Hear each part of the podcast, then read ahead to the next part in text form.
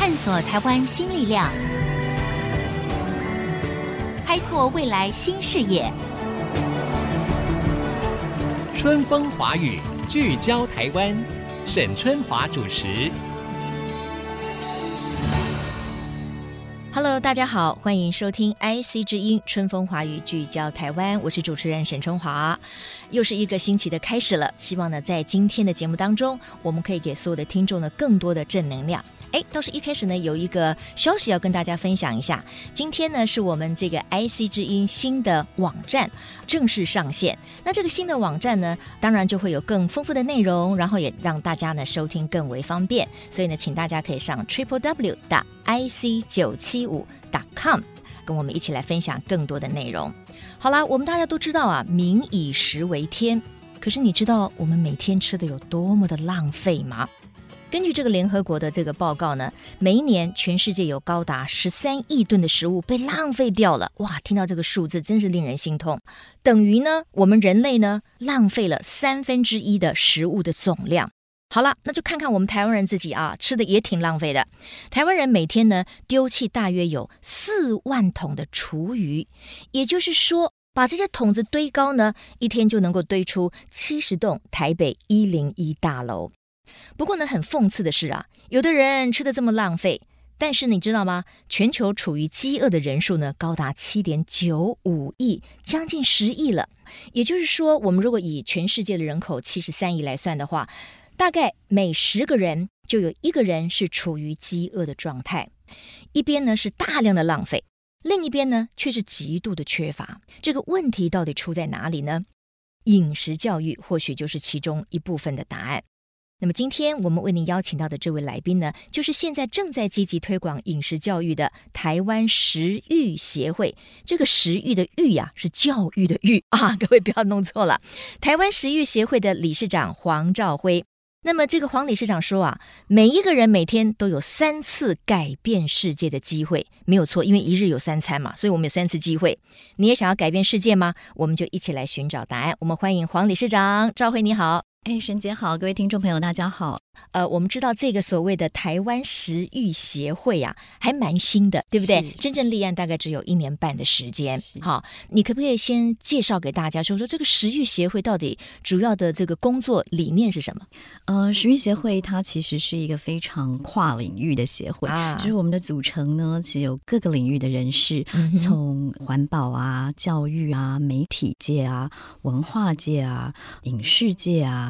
呃，农业界跟料理的达人当然也不可少，嗯、所以我们就希望能够组织这个跨界的人士，汇集各方的专业，一起来关心。跟食物有关的议题，那食物有关的议题其实范围非常的广，对，对，对，从产地到餐桌嘛，从偏乡的经济到农业，到土地正义，到健康，嗯、到饮食文化，到环境保育，甚至到剩食饥饿的议题，对，这些都是透过食物，我们觉得有可能可以寻找到答案的。经过了黄理事长这么一讲啊，我们才知道跟食物有关，跟我们如何正确健康的吃，事实上是有很多广大的议题的。所以兆徽可以说，呃，你们的协会是以这个教育社会、社会教育为主要的一个目的，就希望大家起码其中有一个很重要的议题，就是不要浪费食材，是这样吗？是是，我们协会其实有六个理念嘛，对，就是吃在地、趁当季、嗯、爱土地、嗯，不浪费、亲手做乐分享。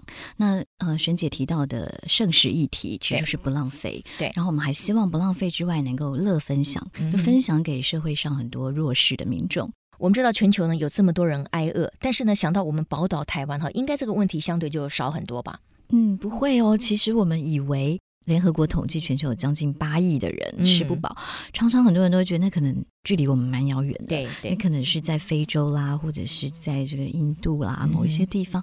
嗯、但是其实啊，因为台湾学习协会去年十月的时候有办过一场农业跟科技的对谈，那我们当时邀请了科技部长陈良基、嗯、农委会副主委陈吉仲、台北市电脑工会的理事长童子贤先生，然后还有立法委员蔡培慧、嗯、一起来讨论农业跟科技可以怎么结合，对，怎么样让台湾的农业可以升级，让台湾的社会更好。是。那当时呢，陈吉仲副主委啊，他就提到，台湾其实处于饥饿的人口大概有一百六十多万人，哦，所以也有一百六十多万人。对，所以其实我们身边还有一百六十多万人，他是处于非常饥饿的状态的。我们说，哎呦，这个我想这个数字可能很多听的也会有一点吓一跳，因为我们台湾是两千三百万嘛。是，那你说如果有一百六十多万的话，大概就是百分之七左右，对，就是一百个台湾民众里面，可能有七个人他是吃不饱的。嗯、对，OK，是他的饮食就没有办法像我们说有饱足这样子的问题。但是大部分的台湾人，可能我们吃的会剩余很多东西，对，对不对？所以我们如何把这个东西要 balance，不要就是说我们浪费的食材，可是让我们的这个手足同胞可能还有人处于饥饿的状态，那这个就变成是一个非常具体而非常必须的一个行动了。对，就是我们怎么样让我们。过多的食物，然后可以送到有需要的人的手上。那我们自己看到了几个案例，很有趣的，包括台湾现在也越来越多的食物银行，包括我们自己台湾食育协会的。呃，荣誉理事在南机场当里长的，嗯、他那里有三百多户的低收入户，一两百位的独居老人，都是需要去送餐或供餐的。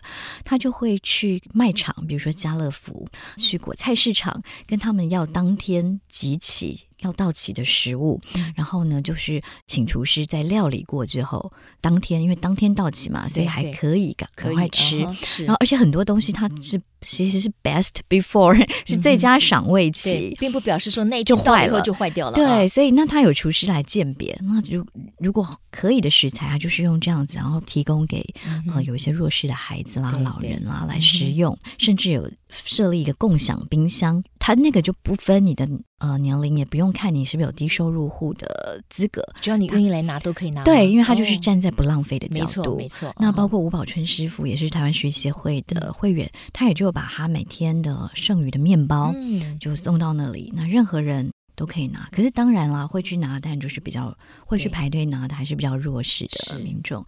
他也运作出一套解套的方法，因为以前啊，这个剩食议题我大概已经关注五六年了。那以前我自己在当记者的时候，也会追问这些卖场，你们为什么宁愿把一箱一箱的。便当啊，御饭团啊，整箱倒进垃圾桶，嗯、然后还要有这个垃圾处理的费用，你为什么不来送人？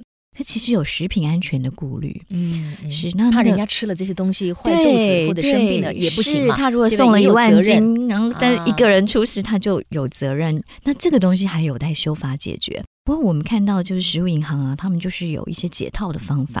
比如说以南机场来说，他就是把好今天不管是家乐福面包、五宝春面包来我这里，我全部拆封，换成我的透明塑胶袋。嗯，嗯，然后呢，我就贴我的里长来负责，然后告诉你我是哪一天给你的，希望你赶快把它吃完吃掉。Okay、对，那我问里长，他已经运作了一两年，他说目前没有任何一个人来跟他投诉说吃坏肚子。嗯、OK，对，其实我自己我是沈姐的后辈。在新闻工作做了也快二十年，我自己也在花莲、台东也采访过一些孩子，是，就是尤其是一些受暴妇女，她可能脱离了她这个施暴的先生之后。在都市不容易生活，嗯、就是容易到到乡间，租金什么总是比较低嘛。对，那他可能是靠捡槟榔的老叶为生，有有一餐没一餐。所以我也就采访过有一个妈妈带着三个孩子，她说他们家一整天常常就是只能买一个包子，嗯哼，或一个馒头，对就三个小孩加一个妈妈吃一个馒头。对，是很辛苦的在过日子，但是我们同时在看喜宴啊，这个平常的餐厅啊，甚至我们家里的餐桌啊，对，现在会把菜吃光光的越来越少了，所以这个就是一个非常重要的议题啊，就是说我们如何。不要吃的那么浪费，把这些过剩的这个食粮，我们可以转移到那些真正需要的人的手上。是，是那这样的一个转移，我想是非常有意义的，也是一个呃社会教育啊，或者是说社会互助一个非常重要的一个运动也好，一个想法或者是一个实际的作为。是。那我们就回到你讲过，就是我们每一个人一天有三次可以改变世界的机会。是。是那因为我们一天要吃三餐嘛，是。所以我们三餐要怎么样吃才能够真正比较不那么浪费呢？是。我想我说。三次改变世界哦，因为我自己有在大学教新闻嘛，是。那我发现现在的年轻人，哎，对于改变世界非常没有信心。最主要是他们可能认为说，改变世界这么伟大的议题，我哪能参与啊？是。可是你看看，透过我们今天的议题，就是说吃，我们不要吃的那么浪费，不要让厨余那么多，对，对不对？那这件事情就可以改变世界。是，大家其实没有想到，你其实每天的三餐的选，甚至从选择，那包括沈姐说的，我选择取适量。我买适量，或者我吃 buffet 的时候，我吃适量，不要浪费。这是一个，包括我选择怎么样的食物，其实也就决定了我们会身处怎么样的世界。包括说，好，其实台湾农业这几年，尤其加入 WTO 之后，非常非常的惨。我们的农地在二零零五到二零一四年之间，这十年就消失了三点三万公顷，就是将近一千三百座大安森林公园的面积，就农地消失了，因为种出来也没有人要买。那农民的收入更是像是我们以前说溜滑梯，那根本是悬崖式的下滑。是。一户农家的所得一年大概一百零二万，这一户哦，一户可能有三五个人，所以平均下去，每一个人从事农业的这个所得，农家的所得大概只有二十多万。可是这个二十多万里面，又有百分之八十不是来自于做农业。对，对，就只有百分之二十，就算下来一个 一个农民，他可能一年的收入只有平均下来只有四五万，来自农业收入。原因，因为 WTO 之后有大量的农产品就倾销进来了，没有错，就是很多进口的农产品。是，可是这是就是一个自由市场竞争的一个机制。是，所以当进口的农产品它确实是比较便宜的时候，那消费者他可能有更多的选项。是，那在这点方面，我们又如何能够呃让这个呃农民们有更好的收入？就是说你们。提倡要吃在地的食材，是是这个意思，对不对？对，我觉得吃在地，我们不想再用悲情的诉求，嗯、农业也可以摆脱悲情啊。对，为什么我们每次呃在媒体的时候，好像报道农业议题都是啊高丽菜盛产，嗯、我们赶快过剩了，对呀、啊，一颗十块都没人要。对，然后这其实台湾的农产很棒啊。比如说，我们去年呃，我们元旦的时候，我们就自己说我们要启动食育元年，uh huh. 呃，我们就派出了我们协会比较有名的这个十三位嗯食欲大使站出来，告诉大家说为什么食欲这件事情这么重要。嗯嗯嗯。那我们就希望跨界的人让大家重视这个议题，因为以前在谈农业。谈食物，大家就会觉得那是农农业界的人自己玩，那食物就是那餐饮界的人自己玩。可我们这次就是找了跨领域的人站出来，嗯、所以就告诉大家，这食物议题其实是跟每一个人是息息相关的。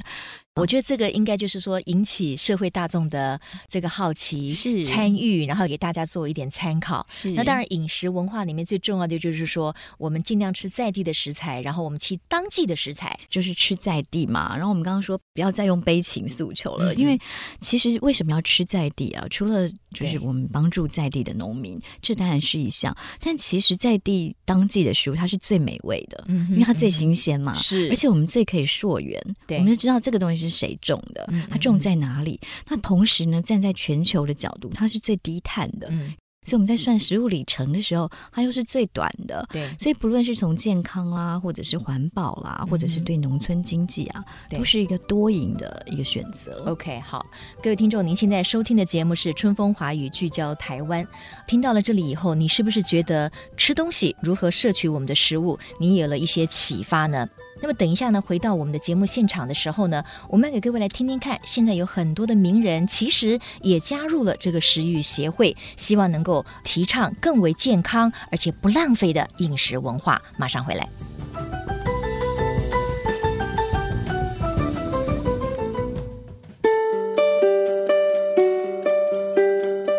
把食跟农合在一起，呃，是已经到了刻不容缓、迫不及待的呃地步了。那我们透过教育的方式、学习的方式，来鼓吹一种正确的生产食材、消费食材的饮食文化。我们听到的呢是作家张大春和的何硕、童子贤董事长他们的一个分享哈，他们呢都是这个食育协会的所谓食育大使。那其他呢，包括像刚才这个黄理事长说的，像吴宝春师傅啦、魏德胜导演啦、法国名厨简天才等等哈，为什么这些名人愿意一起来推动呃食欲的这样子的一个工作呢？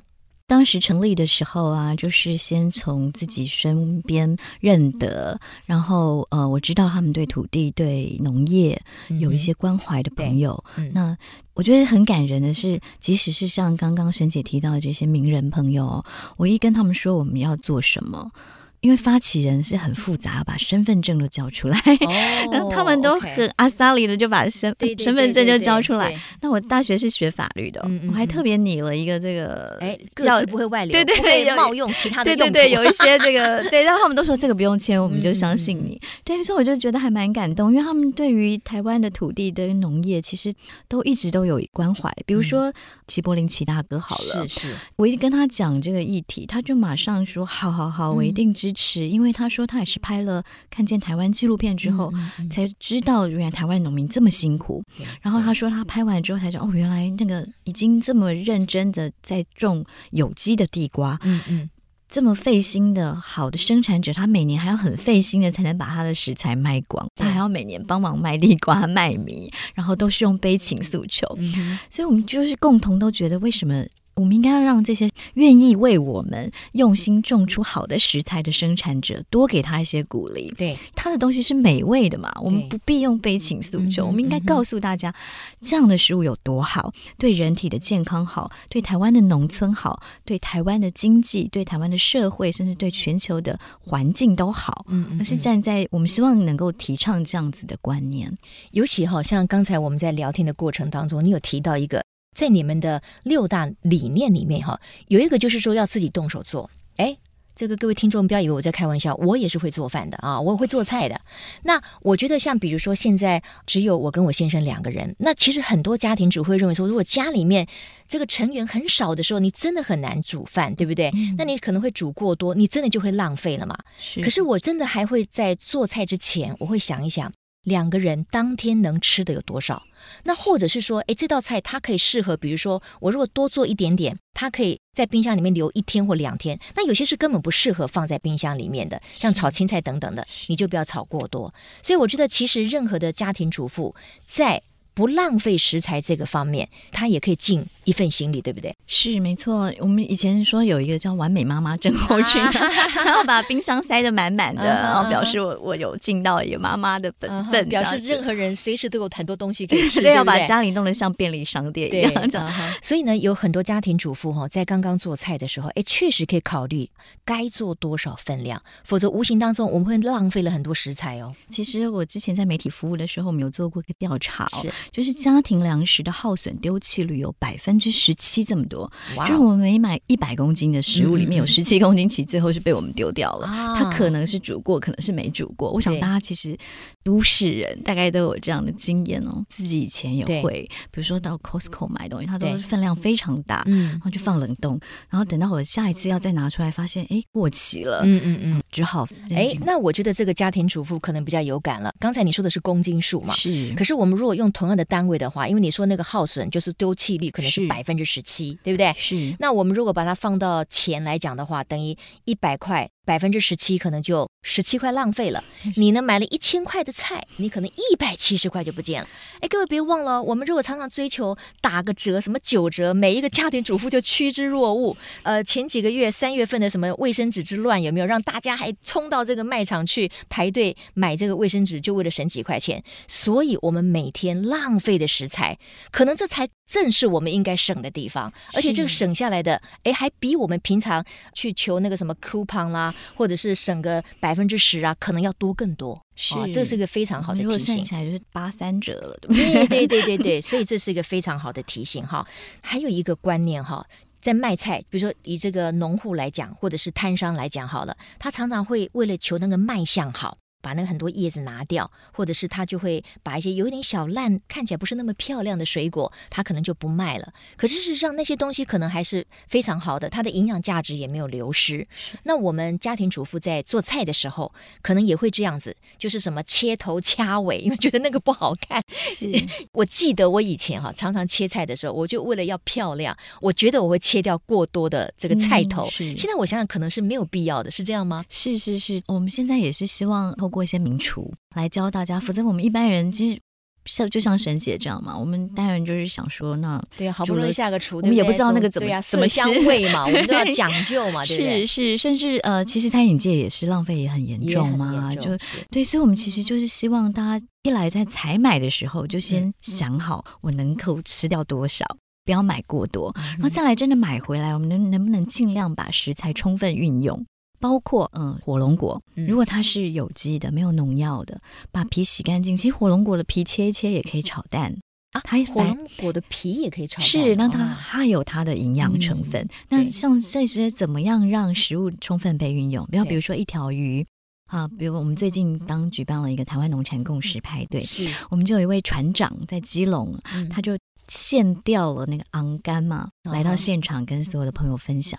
哇，那条昂柑真的就。半个小时内从头到尾没有一个地方丢掉。哦，他就把头尾每一个部分都可以吃，都可以。他就头呢拿来烤，中间的骨头跟尾巴就拿来煮汤。哦，煮汤。我以为是酥炸的，就拿来煮汤，然后就是熬很久，熬到那个汤都白白色了，色很好喝。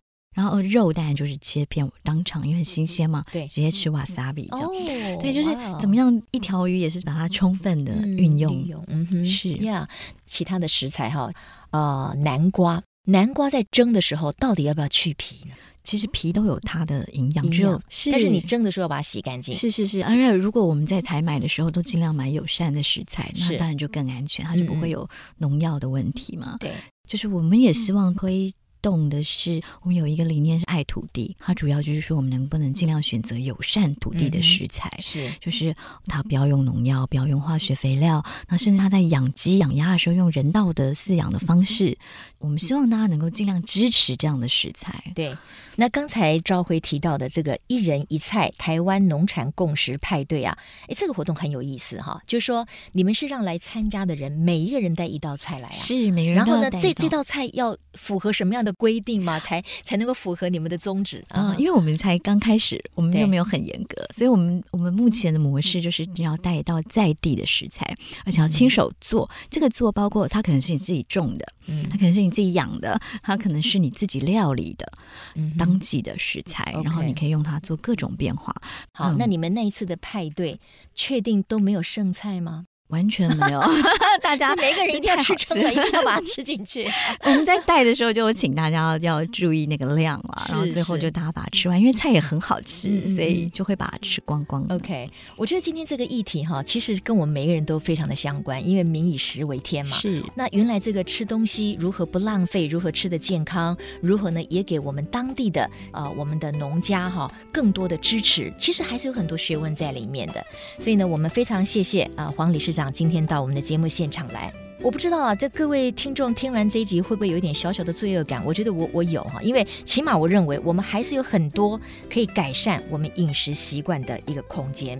所以改变世界，让这个食物不浪费呢，我们每一个人都是生力军。这个食欲协会呢有一句话，他说呢，我们不仅要做知识分子，哎，我们更要做一个懂得吃不浪费的知识分子啊。今天提供给大家做参考，谢谢赵辉，也谢谢各位听。听众的收听，我们下次同一时间再会，拜拜。